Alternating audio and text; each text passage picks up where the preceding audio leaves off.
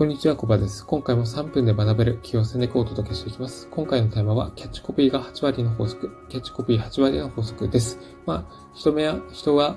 見た目が9割っていう本があったんですけど、まあ、この通りで、まあ、第一印象でその人や企画に対する、まあ、イメージとかっていうのが出来上がってしまうわけですね。で、どんなに良い商品、サービスであっても、やっぱりキャッチコピーとかデザインの、まあ、外観の部分ですね。こちらがダメですと、やっぱりなかなかお客様の関心っていうのを引きつけることができません。まあ、どんなに中身が良かったとしても、やっぱり、うん、外観がなければ、なかなかこう手に取ってもらいづらくなります。まあ、ということもあって、やっぱりキャッチコピーとかデザインに最初は注力する必要があるわけです。まあ、宝くじなんかものすごいいいですよね。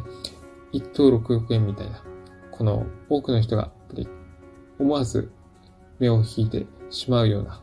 うん、こういったコンセプトで打ち出せたら強いです。やっぱり。なんですけど、実態っていうのは還元率50%なんです。まあ、これパチスロとか競馬と比較してみますと低いわけなんですね。パチスロの還元率が約85%で、そして、えー、競馬が約70から80%。なので、まあ、宝くじは還元率が、まあ、低いっていうのが、これは明らかです。うん。そう考えると、宝くじというのは優れた集金システムだなというふうに思います。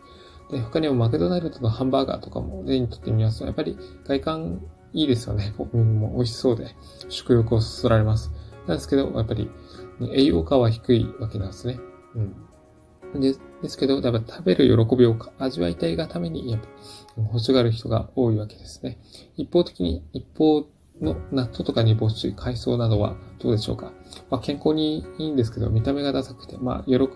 別に美味しくもなく、食べる喜びっていうのは感じられないっていうこともあって、やっぱりなかなか人気出づらいですよね。特に若者にとっては、うん、海藻納豆よりやっぱハンバーガーとか固定したものでしょうみたいな、そういった思いがありますので、うん、なかなか売れづらくはなります。まあ、本能としては、やっぱりそうですね、美味しいものを食べたいとか、できるだけ、えっ、ー、と、まあ、美味しいと感じられるものをたくさん食べたいという本能がありますので、まあ、それはしょうがないのかもしれないですけど、これやりすぎると結結局、後々、えっ、ー、と、生活習慣、習慣病とかなってしまうようなので、まあ、あまりおすすめはできないです。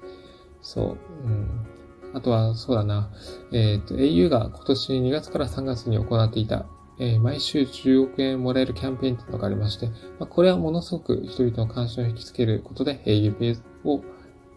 Pay ユーザーか、au Pay ユーザーを増やすことに成功されました。あ、そうですね。他にも Yahoo オークションっていうのもありまして、Yahoo オークションっていうのは、まあ、ブランド品とかが、あの、1円から入札できるっていう感じの設定をすることができるんですけど、まあこれもいいですよね。まあもしかしたらブランド品が相場より低価格で手に入るんじゃないかっていう思いを持たせて、それで入札させるんですけど、まあ後々入札者がやっぱりたくさんいるので、まあ、それで競争心が煽られて、結局相場より高い価格で取引完了みたいな、そういった感じになってしまうっていうこともあるわけですよね。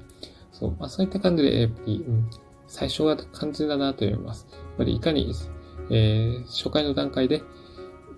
お客様の関心を呼び込んで、えー、そこにお金をつぎ込んでもらえるのかっていうのが、やっぱりマーケターの課題としてはあるわけです。そう、やっぱり経済を回すためにも、やっぱりです。お金回してもらう必要があります。商品、サービスを購入してもらって。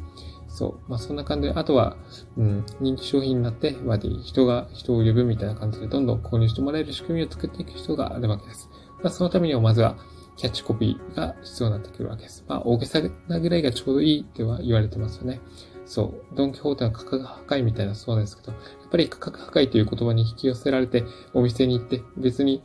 あの、買う予定がないものでも安いからっていう理由で、もう思わず手に取ってしまって、で、もう全然買う予定もない他の商品までボンボンボンボンカゴに入れてしまって、うん、なんか衝動買いみたいな感じになってしまうんですよね。そう。そういった意味でも、やっぱタイトル、商品のタイトルとか、お客さんの目を引くキャッチコピーっていうのを、っていうところに、えー、ぜひ、